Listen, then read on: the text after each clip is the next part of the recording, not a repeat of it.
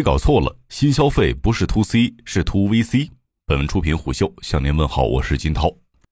经历了二零二零年的爆发奇迹之后，新消费在二零二一年下半年迎来残酷的下半场。在便利店的货架上，今天风头正旺的饮料，明天就可能被某个新品牌从 C 位挤到角落。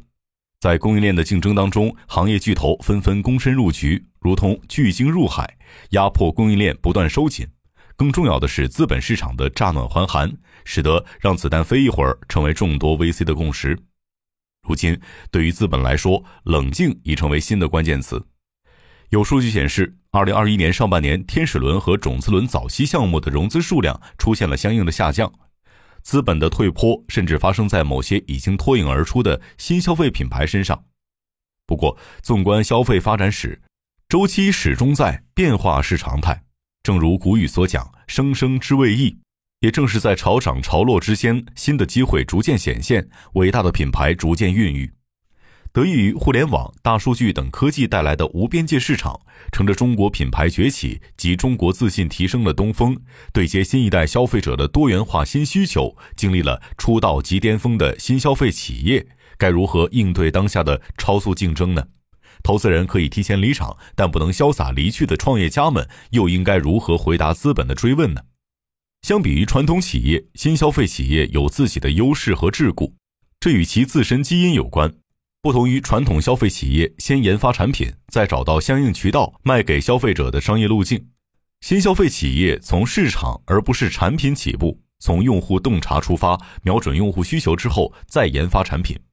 比如，元气森林在二零一五年先成立研发中心，一年后再成立公司。二零一七年才正式面向市场推出气泡水产品，一跃成为饮品新物种。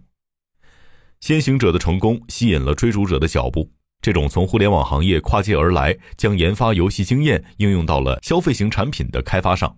以游戏迭代的方式做产品迭代的模式，成为众多新消费领域创业者的选择及借鉴，也由此缔造出二零二零年新消费的奇迹年。二零二一年，越来越多创业者踏入消费领域。与传统企业小心翼翼的企业家相比，新型创业者们展现出了异乎寻常的品牌野心。他们目标直指全国，绝不小心试探。不过，在二零二一年，新消费的空间、时间、认知等环境均发生了变化。空间层面，做出来吹出去就有人买，这样近乎无限的消费市场并没有出现，反而旧格局固化、新赛道难觅，让入局者陷入无限拥挤。更何况，老巨头已经开始对现有市场严防死守，甚至系统防御了。时间层面，随着互联网造新品牌方法论的扩散，新消费企业先发优势不再明显，传统企业正在奋起直追，而且速度还不慢。另一方面，红利渐失，流量涨价，新消费企业只能在产品复制迭代上争分夺秒，却在品牌力突围上异常乏力。认知层面，理性正在回归。用户从最开始的破防尝鲜，到更加看重品质、价值、服务等，资本也不再着眼于复杂而无用的数据，更看重利润等一个企业正常该关注的目标。或许因为感知到了这些变化，新消费创业者们对未来保持了一种谨慎乐观，对自己的赛道依然乐观，但在业务发展上保持了最大程度的谨慎，也由此将重心放到了学上，学习传统消费怎么做产品。比如，为了扩大规模并呈现增速，原本做洗面奶的就拓展成水乳霜都有的护肤品企业；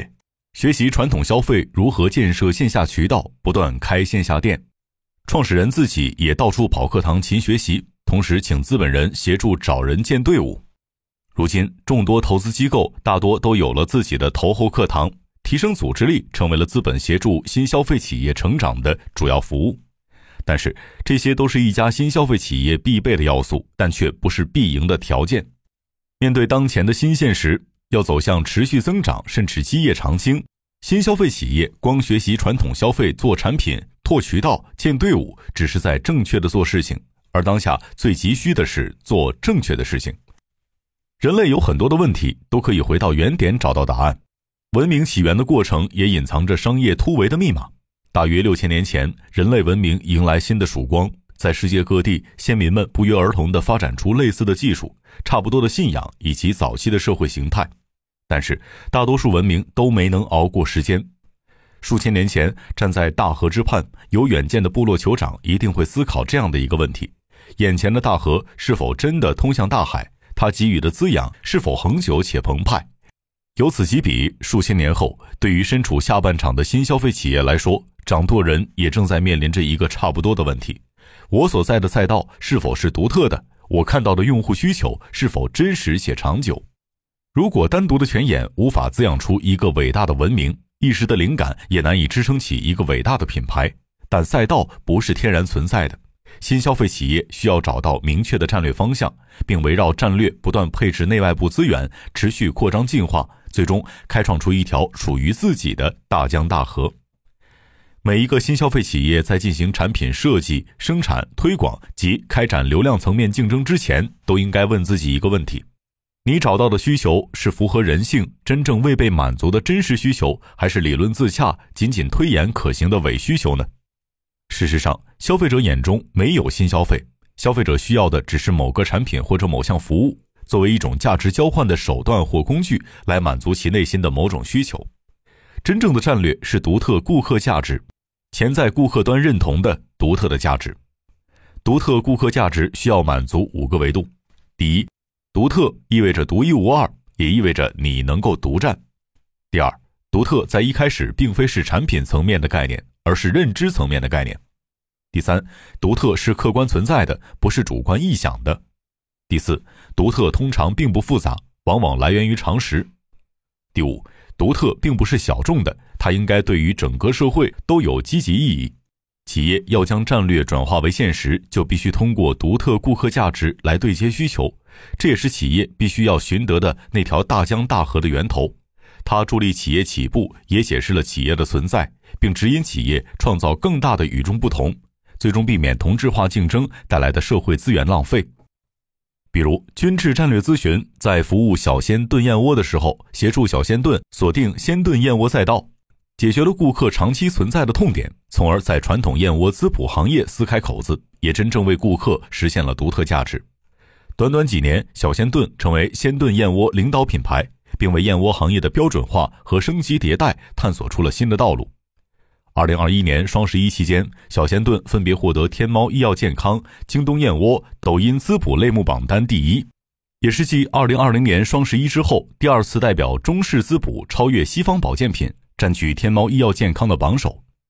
无限接近顾客是新消费领域的一大特色。不过，对于新消费企业来说，找到独特顾客价值只是第一步，更需要找准第一顾客资本，让资本因为相信而看见，相信战略力，相信独特顾客价值，从而看见未来增长的确定性，看见赛道有大空间，进而让资本选择你，并且将投资注入到有利于你的品牌去占据独特顾客价值、引爆战略力的方向及板块上。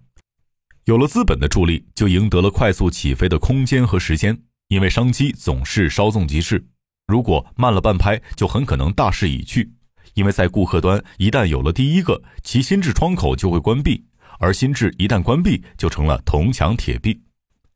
资本加持下，新消费企业才能实现让顾客因为看见而相信，用资本去教育顾客，形成对你的独特价值的认知，进而占据独特顾客价值，最终让消费者穿越层层竞争迷雾，看见你的与众不同。并且相信你的品牌，持续消费你的品牌，资本才是新消费的第一顾客。消费原本是 to C 的商业，但是对于新消费，第一步是 to VC 的。相比于传统消费企业按部就班的成长，新消费企业在行业最火热的时候，创业者、资本人基本上在一个饭局上就能够聊成一个项目。但是在当下资本退坡的环境之下，新消费企业在确定战略方向之后。第一要务就是将战略向第一顾客资本去表达，去赢取生存空间，吸取更多的资源。在当下的环境当中，传统消费企业与新消费企业的竞争恰如龟兔赛跑，一方稳健讲究步步为营，一方迅捷擅长一剑封喉。因此，在竞争的初期，新消费企业不能去模仿传统企业，否则就是以己之短攻彼之长。只有借助资本这个支点，才能够引爆战略力。以君智服务的中国原创积木品牌布鲁可为例，布鲁可就在正确战略方向指引及资本的加持下，通过一系列的关键动作，与全球最大的玩具零售商玩具反斗城达成了战略合作，并在关键节点成功与乐高这一行业巨头形成了差异化竞争。二零二零年，布鲁可积木销量增长百分之二百三十二，连续三年销量增速第一，领跑中国积木行业。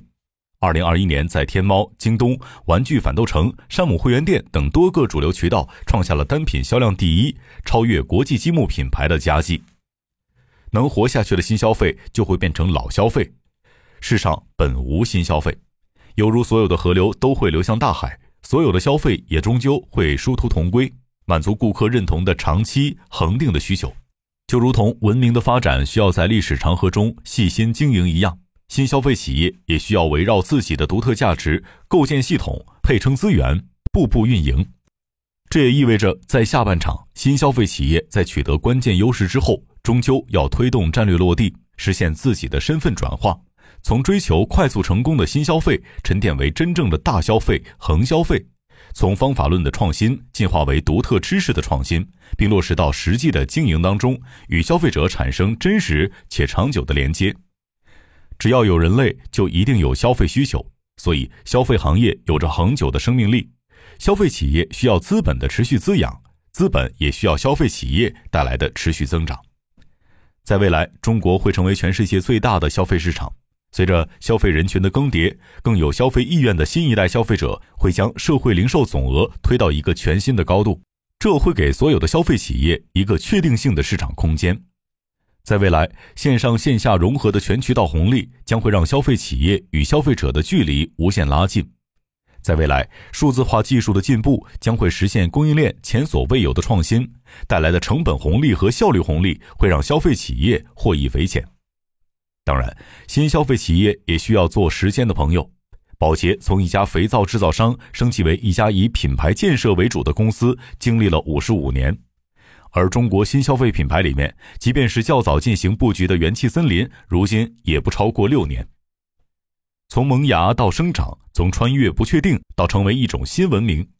新消费企业需要创造自己的大江大河，在关键时刻借助关键要素，实现从量到质的跃升，塑造自己的大江大河。正如黄河与长江，正是它们绵长的如同并行的纽带作用。凝聚了中华民族的万众一心，传承了源远流长。